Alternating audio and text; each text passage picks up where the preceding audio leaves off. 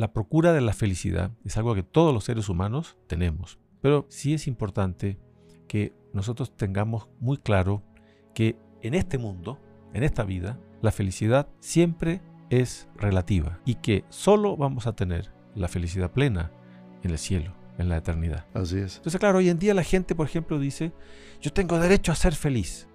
Fíjese, esa palabra es engañosa, porque ese derecho no va contra los derechos de Dios. O sea, primero está Dios. Así es. Entonces, yo tengo derecho a ser feliz. Fíjese, voy a dar algunos ejemplos, si usted me permite, Padre Mauricio. Entonces, yo tengo derecho a ser feliz. Y como estoy con poca plata, voy a robar, porque tengo derecho a ser feliz. Entonces voy y le robo al vecino, le robo al que se me pone al frente, porque tengo derecho a ser feliz. No. Usted no tiene derecho a robar y pasar por encima. Y perjudicar al otro y quitarle tal vez la felicidad del otro, ¿no?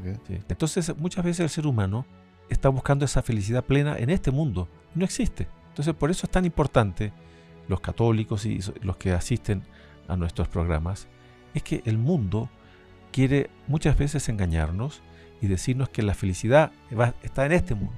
Y por eso existe hoy en día tanta eh, frustración, porque las personas van atrás de una felicidad. Que no existe. Que no la van a encontrar.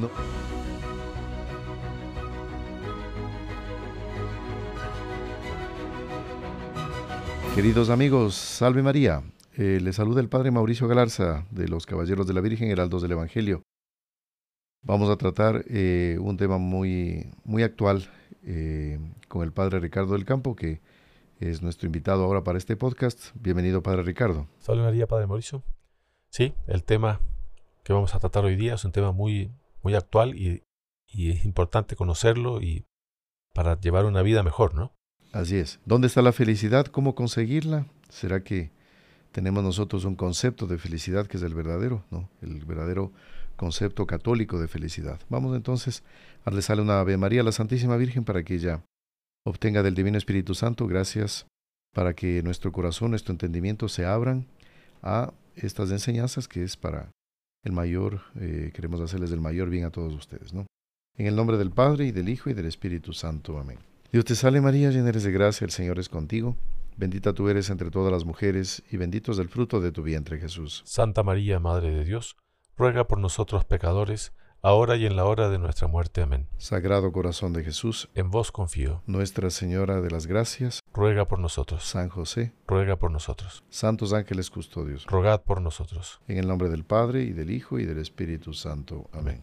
Muy bien, Padre, no sé si usted fue viendo un poco las los comentarios que nos hacía, nos ha hecho llegar la gente, nuestros seguidores, sobre los últimos podcasts ¿no? que se grabaron uno, uno que pues causó mucha polémica, que es el del tema del, del yoga cristiano, ¿no? que, que no, que no existe eso, yoga cristiano. Y también eh, el del tema de las, los mensajes ocultos en la música, ¿no? que han sido pues una sorpresa muy grande. Para un cierto público, para otros no, otros ya más o menos conocían el tema, lo manejaban. Pero bueno, estamos viendo que vivimos en un mundo que es más o menos como un campo minado, así, ¿no? Sí. que uno camina y de repente... Claro. Hay mucha información. Hoy en día circula información por muchos medios, ¿no? Por, a través de redes sociales, a través del Internet, este mundo globalizado ¿no? en el que vivimos. Y las personas muchas veces no saben discernir dónde está la verdad, dónde está qué es lo que es mentira. Y, y después estos temas más trascendentes, temas más, más, más profundos, los temas de fe, también hay una confusión a veces tremenda, mucha ignorancia. Entonces es muy importante y ese es un poco el objetivo, ¿no, Padre Mauricio, que tenemos en vista con estos podcasts, es ayudar a la formación de las personas a que tengan elementos para discernir, ¿no? Y, el problema es ese, discernir, saber distinguir, porque se ha perdido esa noción, ¿no? De, del norte de las cosas y por eso eh, tenemos esta devoción muy grande. No, no es, exclusivamente por eso, pero entre otras cosas, a la Virgen del Buen Consejo, ¿no? Claro. Porque nos aconseje, tenemos que continuamente en la vida estar tomando decisiones, me voy para acá, me voy para allá, continúo donde estoy, bueno. Y este tema pues es más o menos, tiene que ver con eso, que es la felicidad, sobre el tema de la felicidad.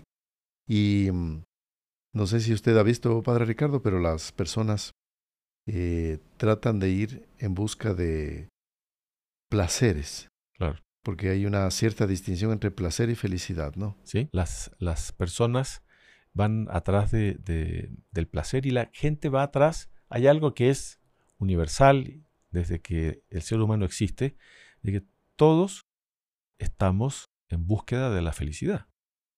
Y esa felicidad, el problema es buscarla donde realmente está y no ir atrás de, de una felicidad falsa o, a veces pasajera. Entonces, los, como usted dice, Padre Mauricio, los placeres, hay placeres legítimos y placeres que no son legítimos. Entonces, por ejemplo, tomar vino o tomar alcohol eh, es un placer legítimo, pero dentro de una medida. Exactamente. Y esa medida no es igual para todos, fíjese.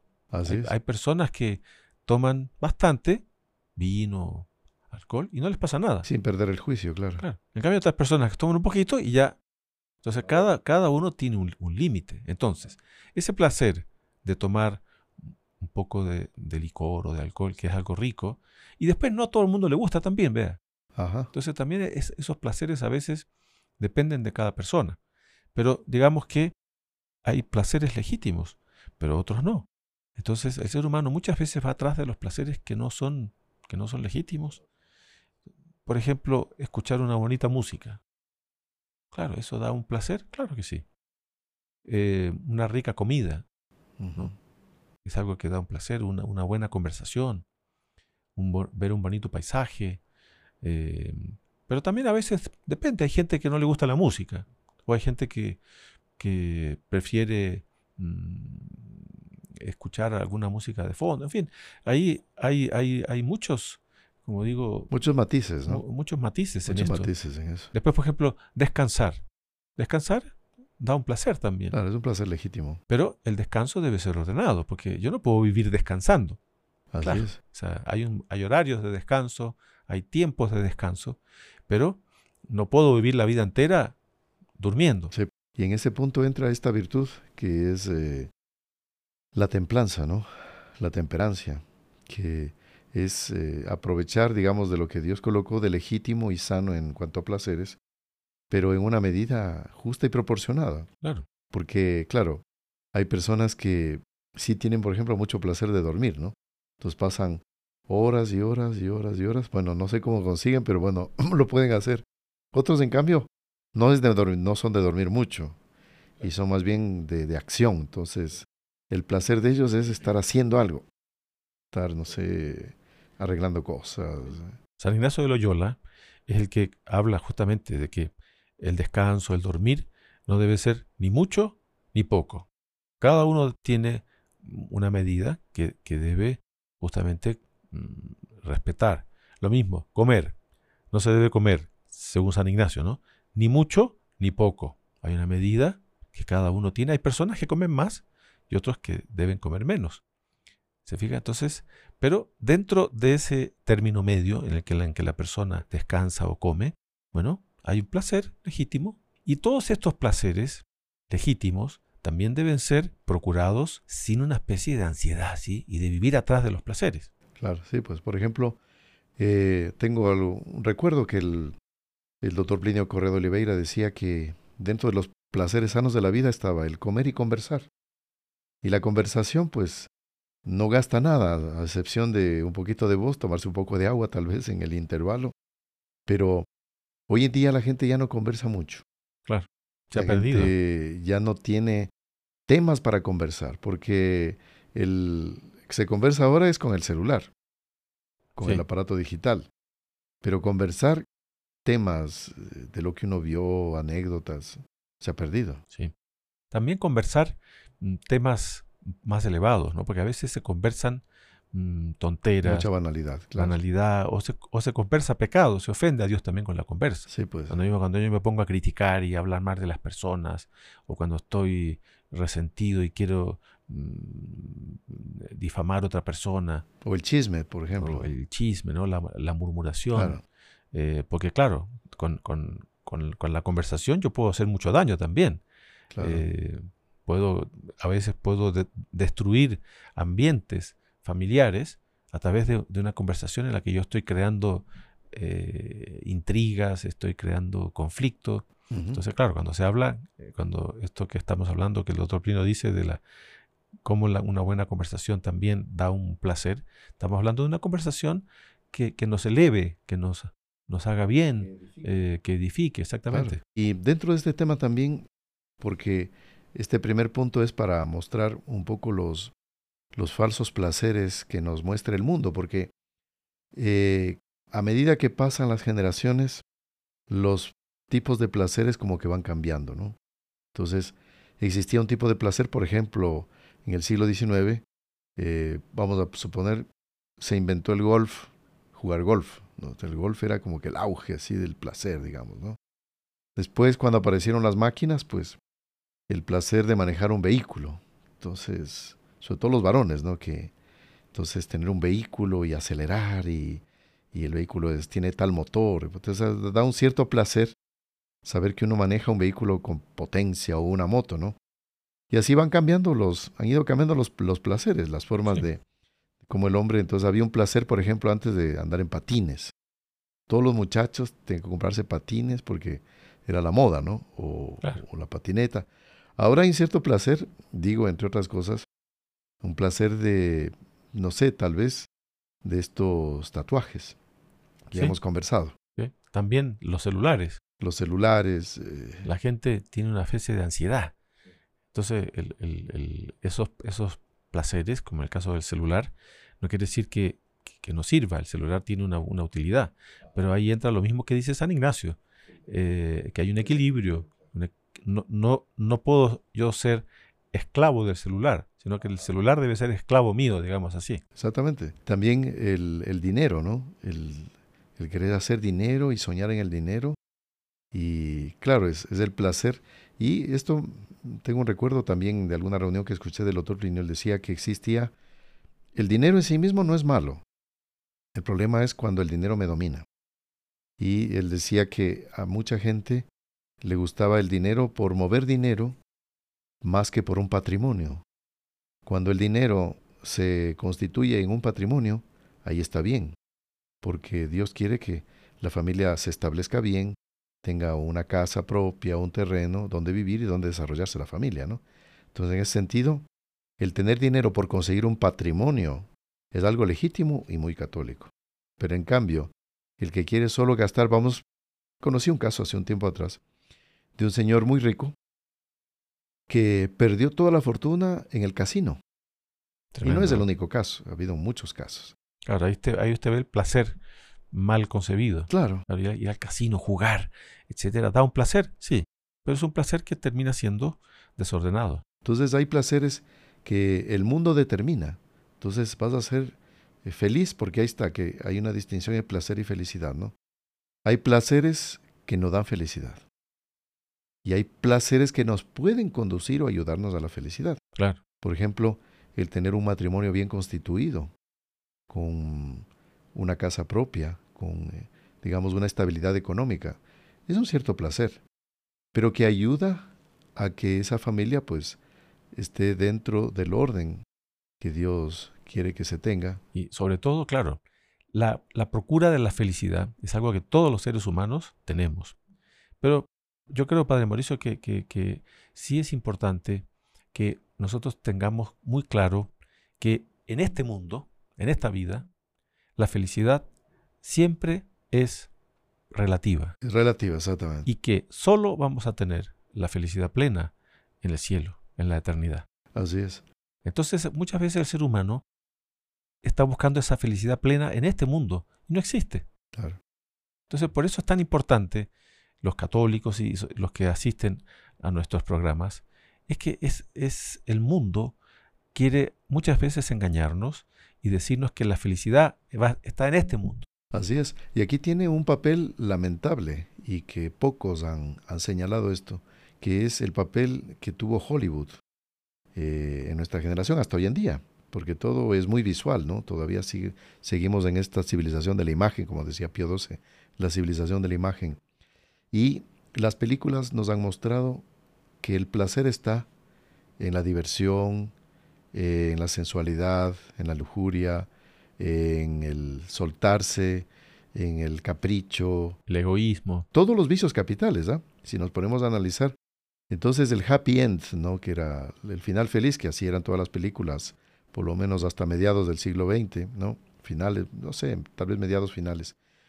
Pero que todo es fantasía, es, es especie de mundo irreal, eh, en que todo, a pesar de que pase lo que pase, todo sale bien.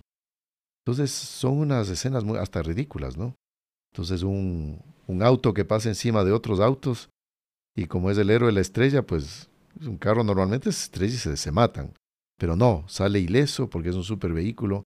Entonces da la idea de que todo sale perfecto, todo sale bien, mismo lo más ridículo. Y por eso existe hoy en día tanta eh, frustración. Porque las personas van atrás de una felicidad. Que no existe. Que no la van a encontrar. No, así de ese modo no la van a encontrar. Entonces la gente va a buscar la felicidad en, en, el, en el pecado. Claro.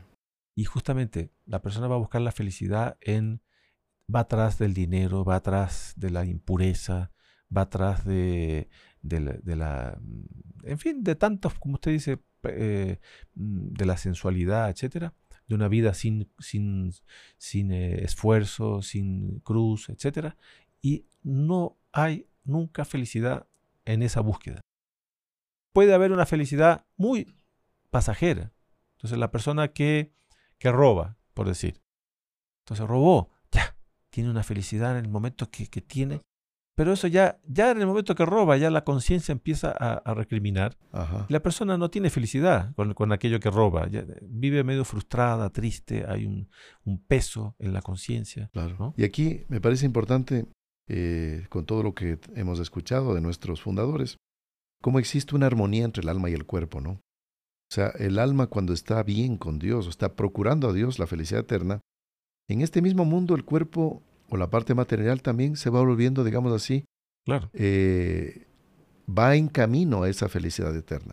Entonces, por ejemplo, el hecho de, de vivir en medio de la limpieza. La limpieza eh, eh, se exige un sacrificio. Y aquí entra también este papel importante, la cruz, ¿no? Para nosotros poder ser felices en esta vida y en la, otra, eh, necesitamos una cruz, ser, digamos, corresponder a las obligaciones que tenemos. Esa cruz viene sola. No, no, no, no hay que ir atrás de la cruz, viene solita. la cruz nos va acompañando todos los días de nuestra vida, desde que nacemos hasta que morimos. Claro, pero es un placer que llena el alma. Claro. El alma queda. Comer, por ejemplo, en las horas de vidas. Y comer sin celulares puestos, conversar. Eh, una comida con digna, no digamos así, de, de, lujo, ¿no? Con cubiertos pues dignos, no, no de lujo. Pero comer despacio, conversar. Eso se ha perdido. Claro. Son de esos placeres sanos que en el fondo Dios los, los quiso y quiere que los tengamos del hombre para después conducirnos de eso a lo, a, lo eterno. Claro, eso da felicidad. ¿Se fija? esos placeres legítimos, como usted decía, nos dan una felicidad. Entonces, el, el eh, una buena conversación, una, una comer, la limpieza. Y, y hablamos hace poco también de la paz de conciencia. Entonces, la paz de conciencia también da una felicidad en este mundo que, como decíamos, es relativa. No es una felicidad plena. Claro. Y así hay varias cosas que dan felicidad. Por ejemplo, la lucha contra el pecado también da felicidad. Cuando usted, porque todos somos tentados en la vida. La tentación existe hasta la muerte. Porque eso también es otra cosa, que la gente a veces no comprende debidamente la tentación. Entonces la tentación Dios la permite y nos acompaña la vida entera. Y yo debo luchar contra la tentación. Son los enemigos, por así decir, del alma, del, ser humano demonio, mundo y carne. Entonces la tentación siempre nos está golpeando y la lucha contra la tentación nos da felicidad. Cuando yo procuro... Mm, ahora, si yo caigo en el pecado, no debo dejarme llevar por la, por la tristeza, sino que debo ahí alimentar la esperanza. Y la esperanza como que alimenta nuevamente mm, la felicidad. Entonces, eh, se fijan, en esta vida hay muchas formas de la persona tener una felicidad relativa, como usted decía, una familia bien constituida, un matrimonio bien constituido. Entonces, claro, hoy en día la gente, por ejemplo, dice, yo tengo derecho a ser feliz. Fíjese, esa palabra es engañosa. Porque ese derecho mm, no va contra, contra los derechos de Dios. O sea, primero está Dios. Así es. Entonces, yo tengo derecho a ser feliz. Fíjese, voy a dar algunos ejemplos, si usted me permite, Padre Mauricio. Por favor.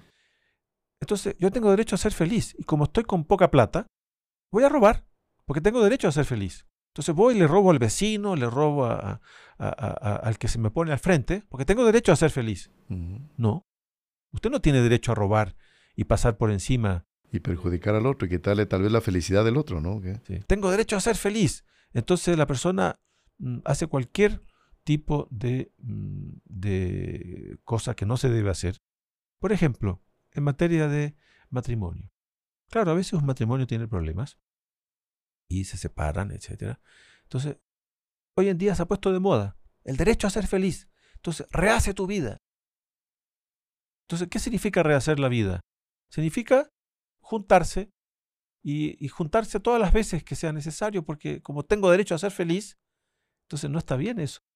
Porque ese derecho a ser feliz mm, es, es engañoso. Es, no puedo pasar por encima de la ley de Dios, no puedo pasar encima de, de la ley incluso de los hombres, las leyes legítimas, ¿no?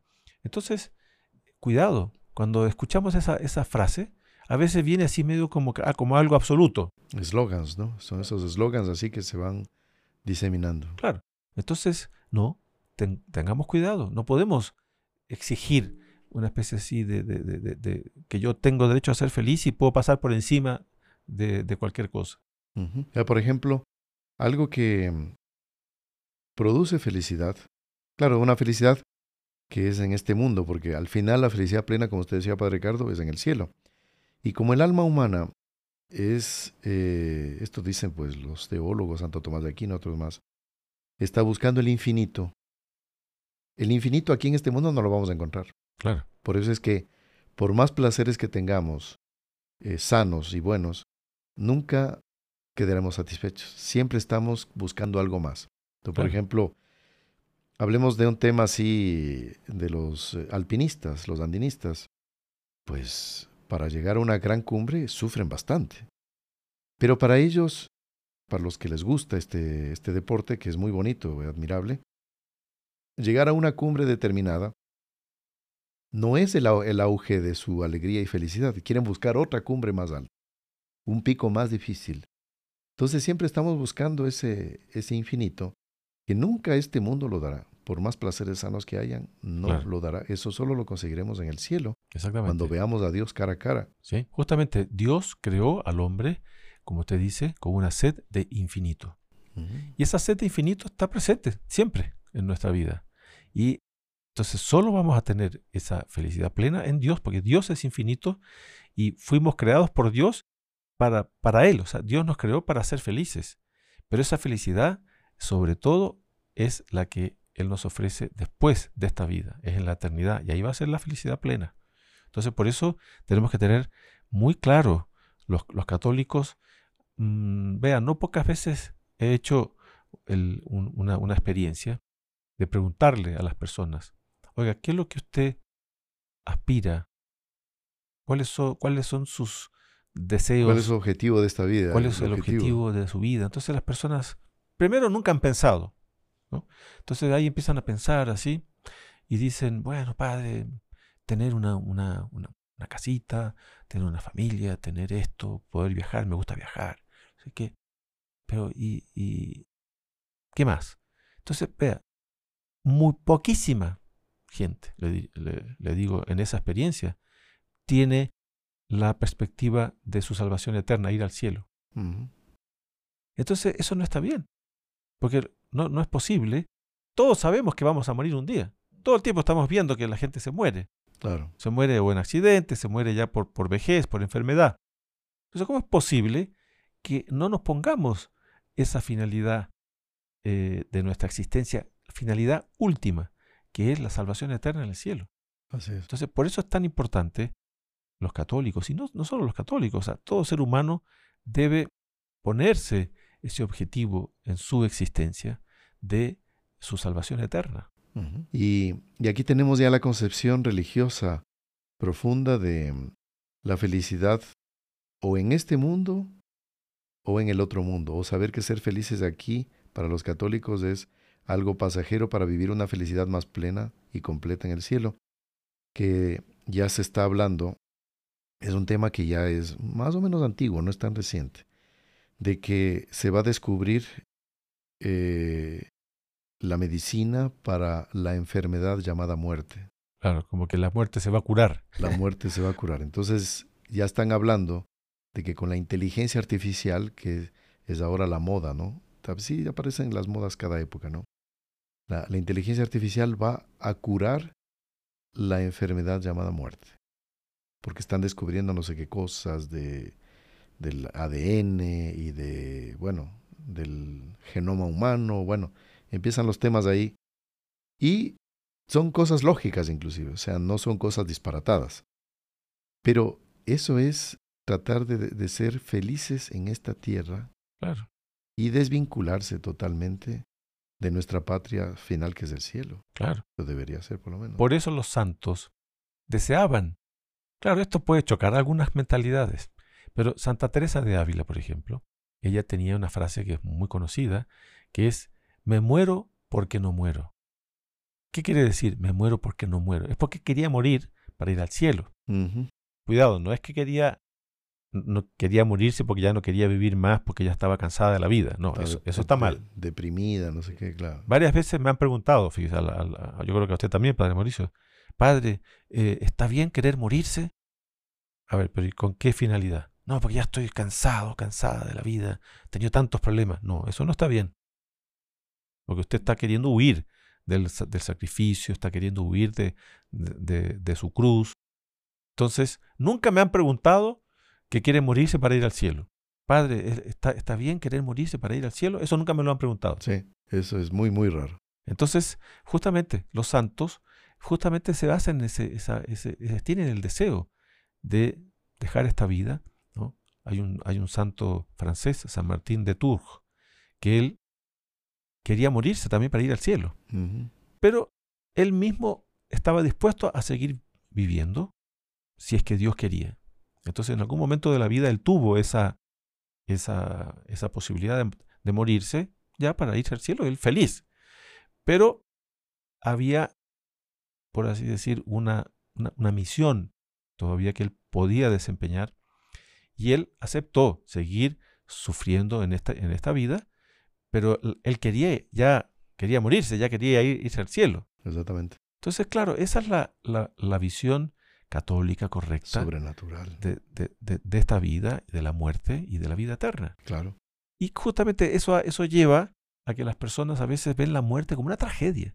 Es verdad que la muerte es dolorosa, la muerte es mm, nos, nos duele a todos, pero yo debo saber ver la muerte bajo esta perspectiva, de que en el fondo la persona que ha vivido bien, bueno, eh, va a pasar a la felicidad eterna. Sí. Otro niño, pues él decía que durante muchos años, eh, siglos, se predicó mucho del infierno, del juicio, de la muerte, pero se ha hablado poco del cielo. También porque no sé si Dios no ha, no ha dado todavía esas gracias para que se hable del cielo, pero él decía que, según recuerdo, que cuando se, predique del cielo, lo que es del cielo, dice, va a llevar mucho más almas al cielo estas meditaciones del cielo que las anteriores juicio, muerte, etcétera, ¿no? Y aquí podríamos conversar y hechos que hemos sacado en algunos programas de nuestro canal, por ejemplo, de visiones que han tenido algunos santos sobre el cielo, uno San Juan Bosco, por ejemplo, ¿no? San Juan Bosco vio a Santo Domingo Sabio en la gloria del cielo. Entonces los coros que hay en el cielo, pues músicas que habrá en el cielo, colores, eh, edificios hermosos, castillos, ríos, y la felicidad de ver a Dios sobre todo. Claro. Eso se debe predicar. Y eso es importante que re- recordar, ¿no? Que en el credo, cuando rezamos la oración del credo, sobre todo los domingos, que creo en la resurrección de la carne o creo en la resurrección de los muertos. Entonces recordemos que al cielo vamos a ir en cuerpo y alma.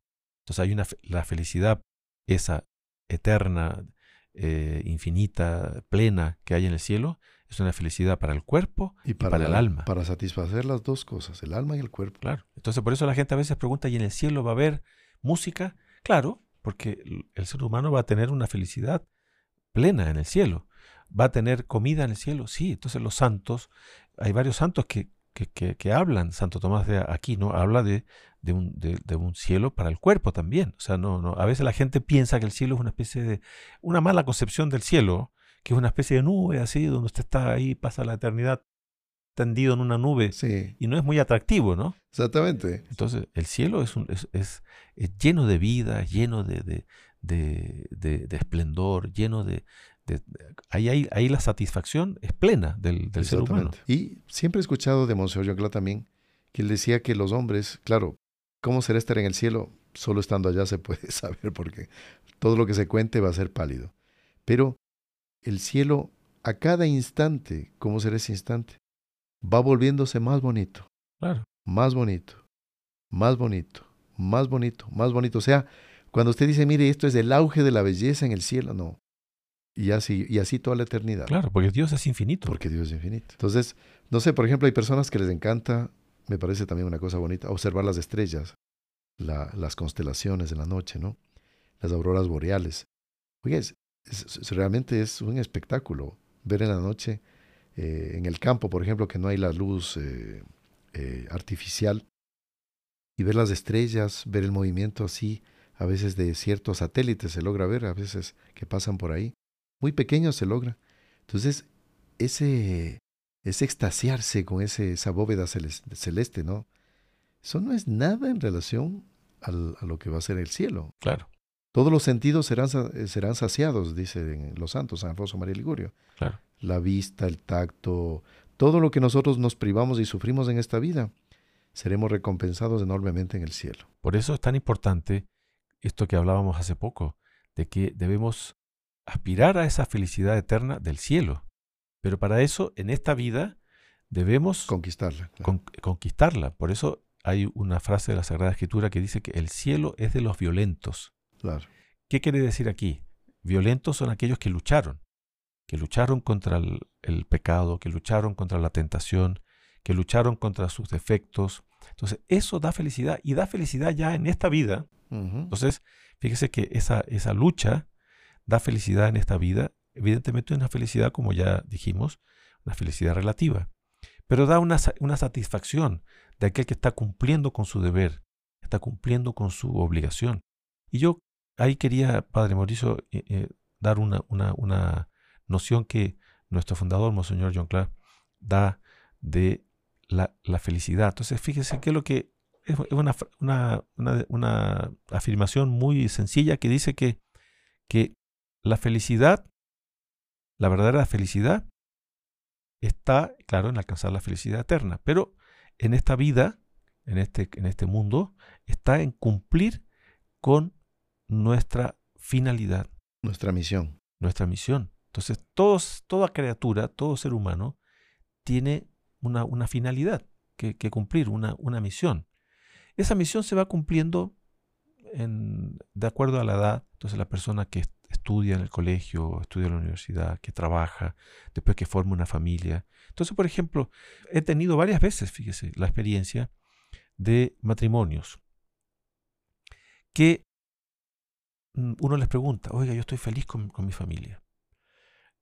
Pero, ¿cuál era el punto? Que, mire, yo he tenido muchos problemas en, mi familia, con mi esposa, con mis hijos, pero estamos felices porque hemos ido superando esas dificultades, hemos ido luchando, hemos ido pidiendo a Dios fuerza, hemos ido perseverando. La cruz. Eh, hemos después, feliz un papá, una mamá, por haber educado a sus hijos, por haberlos formado cristianamente.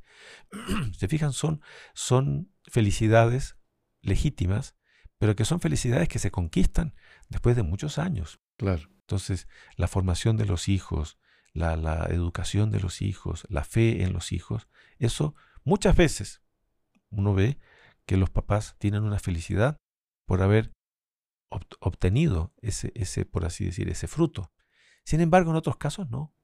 Papás a veces irresponsables, que no se preocupan, primero no se preocupan de, de su propia fe, no se preocupan de llevar la cruz que significa el, matrimonio. Esto es solo para hablar del matrimonio, ¿no?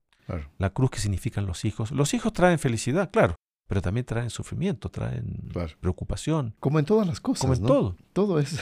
en el trabajo. El trabajo también.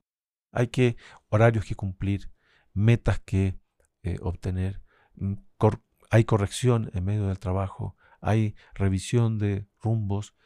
En el estudio, lo mismo. La persona tiene que estudiar, tiene que esforzarse, tiene que rendir, tiene que obtener las, las calificaciones para, para pasar, para, etc. Entonces, ese, ese, ese sufrimiento nos acompaña, esa cruz nos acompaña toda la vida, pero ahí vamos cumpliendo con nuestra misión, con nuestra finalidad, y eso da felicidad. Una felicidad relativa en este mundo y después Dios nos va a dar la felicidad de tener en el cielo. Entonces es importante que los católicos y también los no católicos, como digo, tengamos esta noción correcta de felicidad y no dejarnos llevar por esas falsas nociones de felicidad que las redes sociales, que el mundo nos ofrece, que las amistades, a veces los amigos, ¿no? Los amigos, las amigas. Por ejemplo, hay fiestas hoy en día de jóvenes, bueno, ya los que están escuchando aquí ya conocen, pero si no entran todos los vicios, no hay fiesta. Exactamente. O sea, ya es, ya la gente sabe que para ir a esa fiesta tiene que... Todos los excesos. Tiene que adaptarse a todo tipo de vicio. ¿no? Claro. Y eso no es felicidad. Claro, pero hay como una especie de presión del mundo y que si el joven o la joven no, no va y no se presta para estos excesos, excesos en alcohol, excesos de droga, excesos de sexo, excesos en todo orden de cosas, excesos de orgullo, de, de vanidad, etc. Entonces, si no va, en el fondo es infeliz. Y es al revés. La persona que participa de ese tipo de cosas Supuestamente tuvo una felicidad participando, viene después una tristeza, viene la frustración, viene el peso de la conciencia. Entonces muchas veces el que no participa de eso, claro, al día siguiente amanece tranquilo, sereno, no amanece con dolor de cabeza ni con todo el peso de conciencia de haber hecho todo tipo de, torpezas y, barbaridades. Entonces, claro, eso de ahí es difícil a veces de la persona asumirlo con, con, con, responsabilidad, ¿no? Una vez eh, me pasó un hecho, o sea, más bien dicho, fue una persona amiga nuestra que le, aconteció este hecho, me lo contaba. En una ciudad mediana, no era una ciudad muy grande, aquí en Ecuador, que mm, él estaba caminando por la calle y en la vereda opuesta venía un mendigo, eh, así súper sucio, súper eh, eh, harapiento y todo. Y bueno, él, él observó y bueno. Y él de repente ve que el mendigo cruza la calle y como que iba en dirección de él. Y decía, bueno, que, este era un loco, ¿qué estará pasando? Y en efecto, vino el, el mendigo, que ya parecía una persona de sus 70 años, por lo que él me decía, este señor tenía 40. Cuando él se da cuenta, viene el mendigo y lo abraza. Y le dice, Alex, a los años que te veo. Y le dijo el nombre de él. Y, y, y ya, no, ya no te acuerdas de mí. Le dice, mira, no, no. Yo soy fulano de tal, fui tu compañero en la universidad. Entonces ahí este señor, Alex, ¿pero qué te pasó? Y ahí el hombre le contó. Se metió en el vicio del alcohol y después de las sustancias indebidas que vienen después del alcohol, ¿no? Droga, etc. Y quedó, destruyó su familia, destruyó su profesión, destruyó todo y quedó ahora mendigando en las calles. Entonces, por un placer de un momento, dos momentos, tres, y acabó en eso. ¿Cuál de los dos era el feliz? El Alex, que era padre de familia, sacrificado, estudiaba, trabajó, etcétera, se graduó de una profesión, y el otro que se entregó a su pasión. Y, y eso es lo que el mundo muchas veces nos dice, que para ser feliz hay que hacer lo que las pasiones desean. Claro. Inclinarse a todo lo peor. Recuerdo también una frase de Monseñor John Clark que la anoté aquí, que dice, el demonio nunca da lo que él promete. Claro. Y es el caso de este señor le quiso darle la felicidad a través de un placer malo, repetido. Digamos que en inicio era bueno, el alcohol no es malo en sí mismo, pero el exceso y llegó a lo que llegó. El demonio no le dio lo que le prometió. Claro, eso es lo, eso es lo que pasa con la tentación. La tentación siempre viene con una... es atractivo. Y la, esa atracción es la que nos empuja y claro, el demonio nos lleva y la persona, si se deja llevar por esa atracción y cae en la, en la tentación, está siendo tentada y cae en el pecado, claro, la persona después va a sentir el peso, como habíamos ya dicho, de la conciencia. Y en el fondo lo que usted acaba de decir, el demonio nunca da, da lo que él promete. Lo que él promete. Y una cosa que recuerdo también, Padre Ricardo, usted recordará también del doctor Priño que él decía, el placer que da la inocencia. Un niño inocente que juega, que corre. Eh, él vive, decía, como que una predegustación del cielo.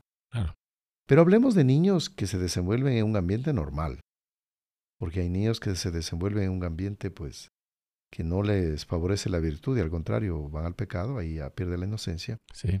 Pero un niño que, que, que juega como niño, que actúa como niño, que solo conoce las cosas de niño, porque el mundo hoy en día nos dice que no, que los niños deben conocer todo lo de los adultos, eh, destruyen las etapas de la asimilación de las edades, ¿no? Cada edad tiene su, su asimilación, propia, su conocimiento propio. Y no, hay que mostrarles todo a los niños, ¿no? Eso es, eso es de hecho por Satanás. Los niños hoy en día, sí, como usted dice, Padre Mauricio, lamentablemente, en general, ¿no? Lo que uno ve es que los niños pierden la inocencia mucho antes de, de, lo que debería ser, porque ellos empiezan a meterse con el celular. Entonces a veces uno ve niños de cuna, ¿no? que los papás les pasan el celular para que ya empiecen a, empiecen a entretenerse y empiezan a ver cosas indebidas, etc. Entonces uno ve hoy en día muchos niños pequeños ya corrompidos moralmente, corrompidos en sus costumbres, en sus modos de ser, corrompidos en sus pensamientos, en sus eh, actitudes. Entonces es triste ver eso. Entonces, como usted dice, la, inocencia da una especie de felicidad muy grande. Claro, y con cosas sencillas. Por ejemplo, eh, antiguamente me acuerdo los niños jugaban a hacer caballito con un palo de escoba. Claro. Entonces, cogía un palo de escoba y él se imaginaba que era el caballo. Y, y listo, y era feliz. Estaba contento. Tomar un helado. Un helado, algo que vale 20 centavos, 50 centavos. Y el niño toma un helado y queda feliz. Y por eso es que es lamentable que en familias que tienen un poco más de estabilidad económica, piensan que hacerle feliz al hijo es darle los últimos juguetes, los más caros de alta tecnología. Y al contrario. ¿Cuántas veces esos juguetes de moda hacen más daño a los niños? Claro. No, no digo que les, no les hagan un regalo bueno. Si tienen, pueden hacerlo. Lógico. Pero cuidado, busquemos esos de moda que más les daña que les hace bien. Claro. Y estas cosas simples, ¿no? Entonces, bueno, el un niño pobre tendrá el caballito de palo, pues un palo de escoba, y el niño que tiene más, la familia que tiene más recursos, será un caballito más, más, más labrado, más esculpido, y bueno, fenomenal. Pero las cosas eh, que viven los niños en la inocencia es lo que les hace sumamente felices, esa visión dorada que tienen del mundo, que es una predegustación de lo del cielo.